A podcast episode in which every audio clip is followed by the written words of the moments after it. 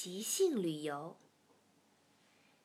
一天早晨，我醒来之后，心里突然涌起一个念头：对了，今天我一个人去即兴旅游吧。我有整整两天时间，完全没有工作，这对我来说非常难得，而且这两天也没有什么安排。这种情况在平时是很少出现的。我曾经听男士们说过，可以去即兴旅游，随心所欲的想起去哪里就去哪里。我也在书上看过关于即兴旅游的事，一直很向往。今天我也去即兴旅游一下吧，我做了这个决定。现在有不少女人也会进行这样的旅游，但在我刚开始工作的时候，还是二十世纪五十年代，那时旅游这种事还不流行。我对妈妈说：“我有两天假期，我想试一试没有目的地的旅游。”妈妈好像是自己要去旅游似的，兴奋地说：“呀，好啊，你去玩吧。”然后妈妈问我：“带钱了吗？”当时我刚开始从 NHK 领工资，手头并没有多少钱，给我多少零花钱我也不嫌多。就说：“你要是给我，我就要。”妈妈是个慷慨的人，给了我很多零用钱。我心想，虽然一个人去旅游，但只要带够钱，应该就没问题。所以，当我把很多钱塞到手提包里的时候，心里十分愉快。不过，说是没有目的的旅游，也不能就稀里糊涂的跑出去吧。于是，我想。那就去香根吧。我还没去过香根，但是当时一提到香根的另一边，就感觉仿佛是另外一个世界，而香根就是两个世界之间的界限。正因为如此，当一个人想即兴旅游的时候，香根这个地方就显得特别合适。好了，那我就去了。说完，我离开了家。妈妈送我出来，对我说：“玩的高兴点。”可是刚走了一百米，我就站住了。去香根应该朝哪边走呢？这是三十年前的事了，那时当然没有新干线，有私家车的人家也非常罕见。说到香根，就像故事里或哪里的世界似的。我毫无头绪，只好又回到家里。妈妈很吃惊。哎，我去香根，应当从哪里走呢？听我这么一问，妈妈想了一会儿，说：“应该从新宿走吧。”妈妈又告诉我，万一在那边找不到住处，可以去强罗宾馆。关于香根，妈妈知道的也就是这些了。我觉得这些已经足够，因为我本来就是一个人去即兴旅游嘛。当时我住在自由之丘那边，离新宿并不远。反正我要去香根了。我向新宿车站的工作人员问了该到哪个月台上，然后跑了过去。我的运气很好，这时正好有一列火车停在那里，人们正在上车。我一边四处张望，一边跑过去，找到乘务员，急急地问道：“请问这是开往香根的火车吗？”年轻的乘务员一只脚踏在火车上，一只脚踏在月台上，嘴里叼着口哨。听我问他，乘务员把口哨从嘴里拿开，说：“你去香根的哪里？”呃，我吃了一惊，反问道。哪里？我就是去香根。我知道，所以我问你去香根的哪里。哎，我张口结舌，我没想到香根还分成好多地方。难道没有一站叫做香根吗？没有叫做香根站的。我心想，好不容易决定出来即兴旅游，如果就这么回去，实在太没面子了。于是追问道。那么我怎么才能去香根呢？听我这么一问，令人吃惊的是，乘务员说：“这趟车就是去香根的。”是去香根的。我高兴地说。虽然是去香根的，可是你要去香根的哪个地方呢？说了一圈，又回到了刚才的那个问题。而且乘务员对我说：“火车马上就要出发了，我得快点决定去还是不去。”我没有办法，只好问：“那么，请问您这趟车是去哪里的呢？”乘务员瞪大眼睛看着我，但立刻就说：“香根汤本。”那里就好。我虽然不明就里，但想到那地方还带着“香根”两个字，这就不错。于是我就上车了。车上虽然不挤，但也没有空位子。我抓着吊环站着。乘务员终于吹响了哨子，火车出发了。我出门本来打算轻轻松松的旅游，可是这列火车和我想象的不一样。它每站必停，停下时人们就上车下车。完全像是一列普通的上班乘坐的列车，没有什么旅游的风情。现在想来，我乘坐的应当是小田急线。我没有问乘务员到香根汤本要停多少站，所以我后来虽然坐下了，但是每到一站都要四下张望，是不是到香根汤本了？结果累得脖子疼。而且我在路上有了一大发现，那就是沿线的每户人家都在屋顶装上了电视天线。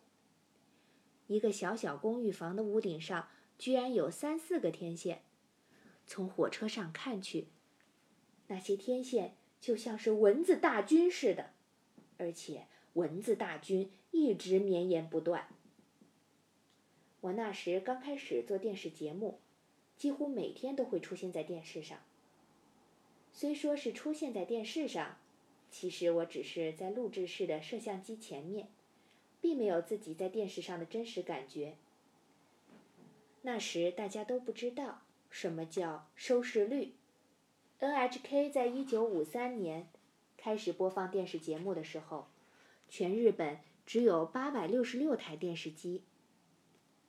我虽然知道这些情况，但后来电视机是怎么增加的？我就不太了解了。当我看到电视天线在天空中重重叠叠拥挤在一起时，心情一下子变得沉重起来。原来不管大家喜欢不喜欢，我每天都要到这么多人的家里来啊！这是我的真实感受。我渐渐变得忧郁起来。如果一个是有自信的人，也许会觉得，哇，会有这么多人看到我。可是我却完全没有自信，只是感到非常惶恐。真不好意思，出现在镜头上。车厢里的人渐渐稀少起来，可是香根汤本还没有到。后来我才知道，去香根的车有好多种，其中有快车，可是我却不巧坐上了一列。每站必停的慢车，一共停了五十次。不过我总算到了香根汤本。大概由于这天是工作日的关系吧，几乎没有什么人下车。我走在月台上，感到有点寂寞，但还是先出站吧。我发现车站前的广场上有一个咨询处，于是走了过去。对不起，我想去香根。我小心翼翼地说。咨询处的男士和刚才的乘务员一样，追问我道：“去香根的哪里呢？”看来大家都不知道一个确定的地方，都说这就是香根。我没有办法，想起妈妈告诉我的话，说：“我去强罗宾馆。”听我这么一说。咨询处的人终于放心的对我说：“哦，原来是去那儿啊！不过去那儿的公共汽车刚开，得过好一会儿才能来。那么，请问我怎么才能去强罗宾馆呢？”不知什么时候，我似乎已经决定，确实要去强罗宾馆了。我心想自己真是个奇怪的人一边向咨询处的人问道。除了公共汽车还可以雇车过去。雇车？我一看旁边就有一个租车行既然已经到了这里我就走到租车行说打扰了可以把我送到强罗宾馆吗？一个中年的司机走了出来，说：“行。”我又问：“离这远吗？”对方说：“不远。”我就上了车。我们在坡道上开了出去，司机的态度很冷淡，问我：“你是第一次来香根？”我说：“是的。”然后我们就沉默着。如果换成现在，我会问这问那。可是我年轻的时候，很奇怪的是，只要和男人单独待在一起，就会感到紧张，所以很少说话。大概要多久才能到呢？我一边想着，一边向外看去。这时，我突然觉得，好奇怪啊！一开始我们走的是宽阔的大路。但不知不觉的，车渐渐开上了寂静的小路。两边没有人家，树木非常茂盛，周围完全看不到人影，而且汽车还在全速前进。我渐渐害怕起来。刚才我觉得是租车行的司机，所以放心的上了车。可是现在想想，那是一个非常小的店。而且里面似乎只有这个司机一人。这是去哪里呢？他明明说强罗宾馆很快就到的。这个时候绝对不能乱了阵脚。可是，如果要我问他：“您是在向强罗宾馆开吗？”我又感到非常害怕，不敢开口。我心想：这下坏了。怎么办？一边盯着司机的后背，车还在飞快的开着。我不能再在上边了，要不要跳车？汽车蜿蜒行驶在狭窄的小路上，向着山的深处开去。我胸口砰砰跳得厉害，咽了好几次口水。突然。司机把车停在了路边。这显然不是强罗宾馆的前面。司机对我说：“请你下来。”要来的终于来了。我沉默不语，一动不动。司机下了车，替我打开车门，又说道：“请你下来一下。”我的声音有些颤抖，问：“做什么？”这时，司机突然说。拿钱来！果然是要钱啊！可是比起更可怕的事来，这还算好的。我就把钱都给他吧。这么想着，我打开手提包，正要取出钱包，司机冷淡地说：“一张五百元的钞票。”五百元，就算在三十年前，五百元也并不是个大数目。如果他要抢劫我的话，这实在是太少的一笔钱了。不过我想，他怎么说，我就应当怎么做。于是就去找五百元的钞票，果然有一张。我说：“给你，把钱递给司机。”司机把五百元的钞票拿在手里，对身体僵硬的我说：“客人，请你下来一下，到这里看看。”看看，看什么呢？这时，司机指着对面说道。从这里看富士山，最像五百元钞票上的富士山。你看啊，简直一模一样。司机把五百元钞票向上举起，和真正的富士山比照着看。我全身无力。看来我真是误会了司机，因为我说自己是第一次到香根，所以他让我从这里看看富士山，这是他的善意。我从车上跳下来，的确。富士山看起来美极了，和五百元钞票上的一模一样。但我刚才实在是太紧张了，腿还在发抖，还没办法轻松自在地观赏富士山。那位友好的司机把五百元钞票还给我，把我平安无事地送到了强罗宾馆。我安下心来，心想：先去强罗宾馆喝杯茶，然后想想接下来要做什么。我刚踏进强罗宾馆，一位穿着煞有介事的正式制服的大叔向我走来，问道：“你是日本人吗？”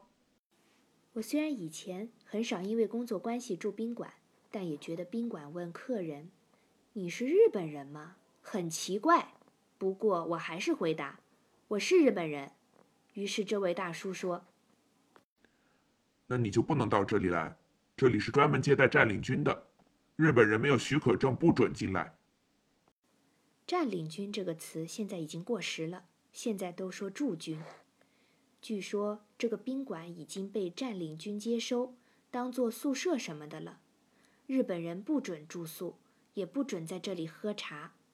母亲对强罗宾馆保留的还是战前的印象，所以才告诉我到这里来。我走出了宾馆，几乎是被赶出来似的。我唯一知道的宾馆也不能住了。我想找个人问问别的地方，但附近没有人。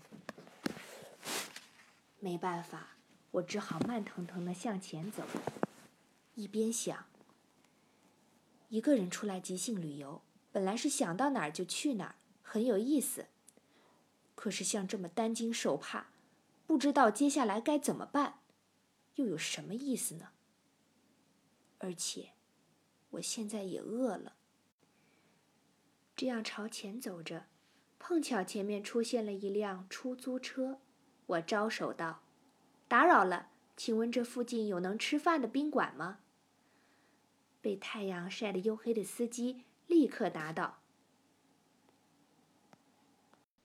去小冲园宾馆就不错。”那里是香根吗？我还是执着的要去香根。司机笑着说：“是香根，没错，名字就叫做香根小冲园宾馆。”就去那里，就去那里。那家宾馆离得很近。出门时，我曾经对妈妈说。如果在香根玩得高兴，有可能在这里住一晚上，因为现在不是旅游旺季，找一个住的地方应该不难。不管怎样，我还是先吃了饭再说吧。我被带到餐厅，从宽阔的窗口可以看到外面的景色。这天虽说是工作日，但餐厅有一对新婚夫妇模样的人和一对老夫妻正在用餐。不过没有像我这样一个单身女孩来吃饭的。我肚子很饿了，要了很多菜，在等菜端上来的时候，我默默地看着风景。这时，我突然非常想找个人说说话，比如说：“真美啊！”“到这里来真好啊！”“下面我们做什么呢？”之类的。我想，这是不是因为自己太爱说话了，才会想有个伴？但又想，如果能和一个很好的伙伴一起旅游，那就可以一起欣赏美景，一起聊闹出的笑话，真是很惬意的事。我早晨起来的时候，什么情形都不清楚，就天真的想：今天我一个人出去旅游吧。可是过了半天以后，我似乎一下子成熟了很多。我点的菜端上来了，我默默地低头吃起来。虽然肚子很饿，但我并不觉得饭菜好吃。这时，令人难以置信的是，我发现自己的裙摆上沾着一撮茶色的毛。是什么呢？我拿下来。原来这是我家那只叫当迪的狗身上脱下来的毛。我跑了这么远的路，这团毛居然没有掉下去，一直粘在我身上。我把这团蓬松的茶色狗毛拿在手里，一直看着。当迪是一只聪明伶俐、非常乖巧的格力犬。是我们姊妹最好的朋友。我的眼中突然泛起了泪花。可能有人觉得，看到狗毛就要哭泣，真是很荒唐。可那时我确实哭了，眼泪一直止不住，让我自己也很难为情。我很想早点看到当地和家人们。既然这么想了，接下来我的行程就匆匆而过了。我详细的向宾馆的人问了情况。飞跑着去乘坐了缆车和索道，然后坐着泸沽湖的游船到了对岸。因为只有我一个客人，泸沽湖的大哥哥对我说：“今天只有一个客人，我们的游船不开了。”我正在想怎么办呢，可谁知这只是大哥哥和我开个玩笑。我下了游船。正好去往热海方向的公共汽车正要出发，我跑上公共汽车，然后从热海乘东海道线返回。到新桥的时候是傍晚五点钟。我从新桥车站给家里打电话，妈妈接了电话，慢吞吞地说：“哎，你现在在哪儿呢？”我说：“在新桥。”妈妈说：“哎呀，你还没去吗？我已经回来了。这时我已经完全恢复了活力。这就是我一个人的即兴旅游。”